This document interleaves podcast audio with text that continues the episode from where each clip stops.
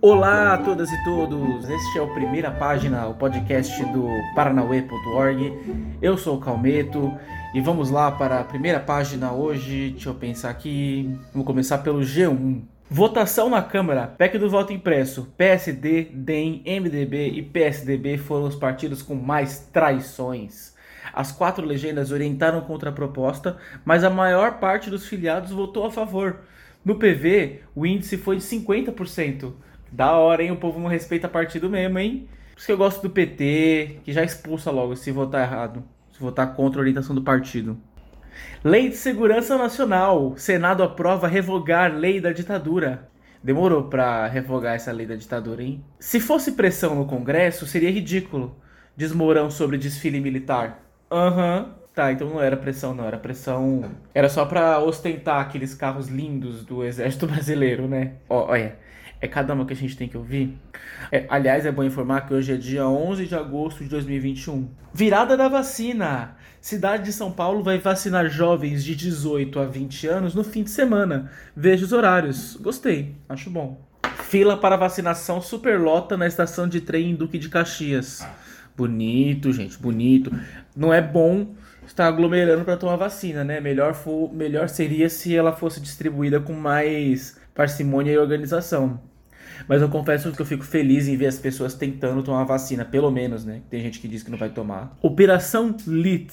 PF faz busca contra suspeitos de ataques virtuais no STF. Agentes apreenderam equipamentos eletrônicos. Tentativa de invasão em maio tirou o site do Supremo do ar. Olha, é a primeira vez que eu vejo o nome de uma operação da Polícia Federal que eu entendo o significado. Operação LIT, L-E-E-T. LIT é como se chama aquela linguagem de mais relacionada à tecnologia, à computação, aos hackers, que você troca as letras da, da frase que parecem números pelos números, né? Então você vai escrever, sei lá, Go, você coloca G0L. Ao invés de, aliás, G01, né? Porque o L também pode ser trocado pelo 1. Então você está usando os números para substituir as letras. E aí tem os lit mais avançado que o povo substitui até letra por letra, número por número, é uma loucura. Enfim, Conhecimento inútil.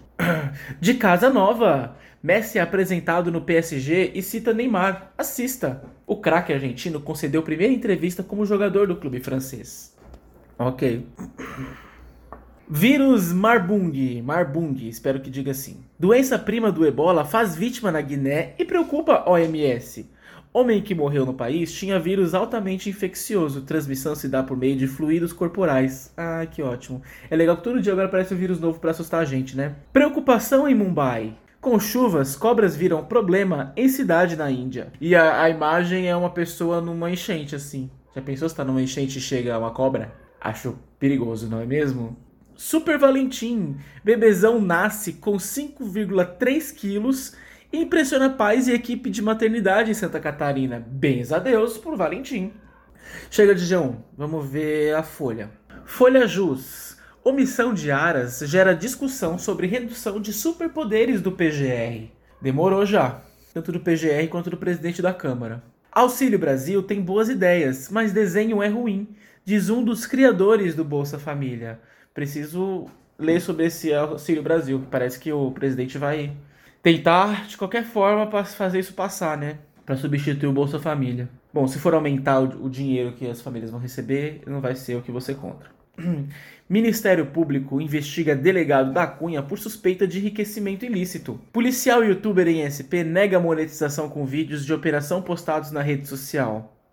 O da Cunha é um influencer. Não sei se você que está me ouvindo o conhece, mas ele é bastante conhecido é um influencer policial civil. Ele é delegado da Polícia Civil, na verdade. E ele fez bastante sucesso no YouTube e começou a aparecer bastante tal.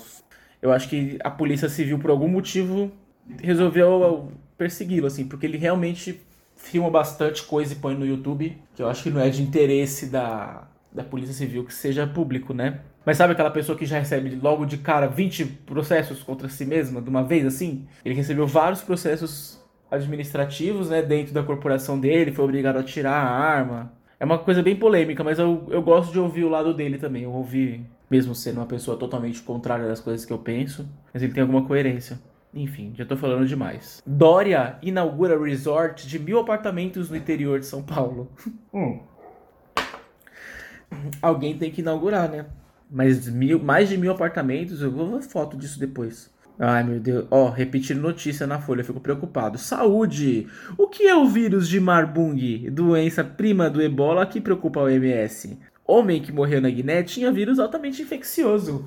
Vocês vejam que já é uma repetição na notícia lá do G1 que preocupa. Apesar de que às vezes tem a impressão que o G1 e a Folha de São Paulo é no mesmo lugar e, e, e publicam as mesmas coisas, porque eu recebo as notificações, sabe, dos aplicativos. E é sempre as mesmas notificações, às vezes até o texto é parecido e na mesma hora, sabe? Parece que não tem uma curadoria diferente, é estranho isso. Enfim. Educação.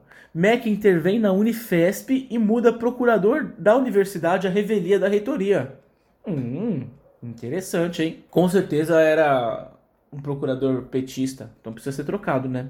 Dia do advogado. Tecnologia em escritórios de advocacia avança na pandemia e requer nova mentalidade.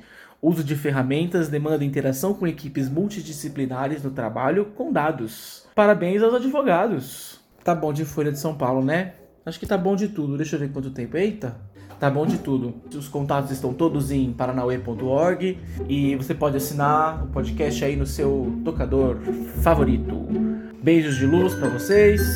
Tenham um bom dia, uma boa semana e até a próxima.